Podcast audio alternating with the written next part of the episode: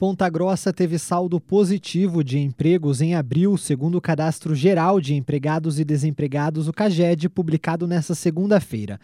O saldo foi de 383 novas carteiras assinadas no município. No mês, 4.181 pessoas foram contratadas e 3.798 foram demitidas. Dos cinco setores pesquisados pelo CAGED, quatro tiveram saldo positivo e um negativo. O setor de serviços registrou 1.764 pessoas contratadas e 1.609 demitidas, com saldo positivo de 155 empregos.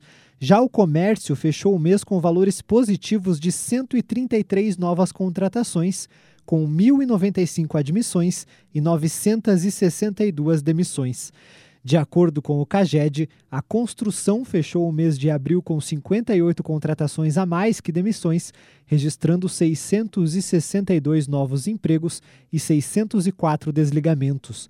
Já a indústria teve 614 admissões e 572 demissões no período, fechando o mês com saldo positivo de 42 empregos.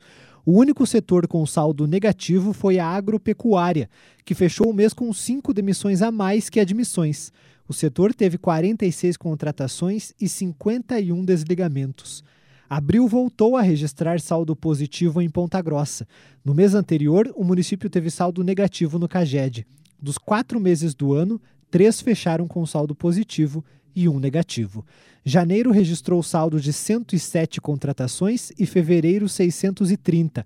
Março teve saldo negativo de 669 demissões, a mais do que contratações. Conforme o CAGED, o estoque de empregos em Ponta Grossa atualmente é de 93.952. Os números do Cadastro Geral de Empregados e Desempregados consideram apenas os trabalhadores com carteira assinada.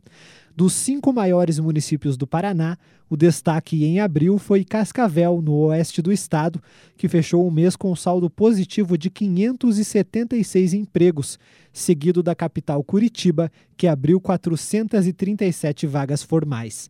Em seguida está Ponta Grossa, com 383, Maringá, com 349 e Londrina, com 170 empregos criados. No Paraná, 2.177 dos 8.925 empregos criados em abril foram da indústria. O segmento de serviços liderou o ranking com 4.074 novas vagas, seguido por comércio, que teve 2.229, e agronegócio, que registrou 639. A construção civil teve desempenho negativo de 194 demissões. No acumulado do ano, a indústria soma 11.805 de saldo, sendo o segundo setor que mais gerou emprego no estado. Com o resultado de abril, os três estados do Sul estão entre os cinco com maior saldo de vagas na indústria nacional neste ano, respondendo por metade das novas contratações no Brasil. O economista Tiago Quadros explica que o resultado de abril na indústria foi melhor do que março. Quando olhamos ali né, em relação ao, ao ano anterior, a gente já vê que tem já vem ocorrendo uma, uma queda na geração de empregos. Um dos fatores que podem ajudar a explicar isso é que no primeiro semestre ainda do, do ano passado, a indústria vinha num, num período de recuperação dos choques que ocorreram em 2020 da, da pandemia. Então você teve uma, uma retomada das atividades, você teve o início da vacinação e isso acabou contribuindo para o avanço né, da, da indústria e também nas, nas contratações. Né. Esse ano a gente já, já vinha acompanhando já essa queda no saldo de, na geração de empregos. Então ele não chega a ser um resultado que acaba surpreendendo. Já era esperado um resultado ali um pouco mais baixo. Mas ressalto né, que o resultado de abril ainda foi melhor que o resultado de março. Então a indústria ela teve um, uma pequena melhora ali é, em relação ao mês anterior, sobretudo dos prosseguimento ali de, a, ligados à a, a cana-de-açúcar. Né? Então você teve a fabricação e o refino de açúcar e a produção de álcool como atividades que contribuíram é, significativamente ali também para o saldo de empregos. Ele disse que a indústria é afetada por alguns fatores, como o aumento dos insumos e matérias-primas. Nós já vemos acompanhando há algum tempo, né? Tem a questão dos custos industriais, que já vem pegando né, a, o dia a dia ali na, na, indústria. Então, você tem aumento do, de insumos, aumento de matérias-primas, aumento da questão da, da energia, né, o combustível. Você tem o um conflito ali entre a Rússia e a Ucrânia que acaba afetando também os preços, principalmente aqueles preços é, baseados em dólar. Temos uma taxa de juros que está elevada, né, acima de 12%, e isso acaba também afetando o acesso ao crédito, né, tornando o crédito mais caro. E então tudo isso ele, ele acaba afetando ali o desempenho da indústria, né? Você tem um ambiente mais desafiador na avaliação dos números da indústria do Paraná em relação a março, o crescimento foi seis vezes maior. No entanto, o economista explica que houve um ajuste nos números. Quando olhamos ali né, a publicação do, do mês passado com a publicação desse mês do, do novo CAGED, podemos perceber que ocorreu uma, um ajuste nas informações é, de empregos. Esses ajustes eles são comuns né, acontecerem, ele já é dentro da metodologia do, do novo CAGED é, colocado que pode ocorrer, né? É, e existem alguns momentos que esse ajuste ele é um pouco mais forte ou, ou não, né?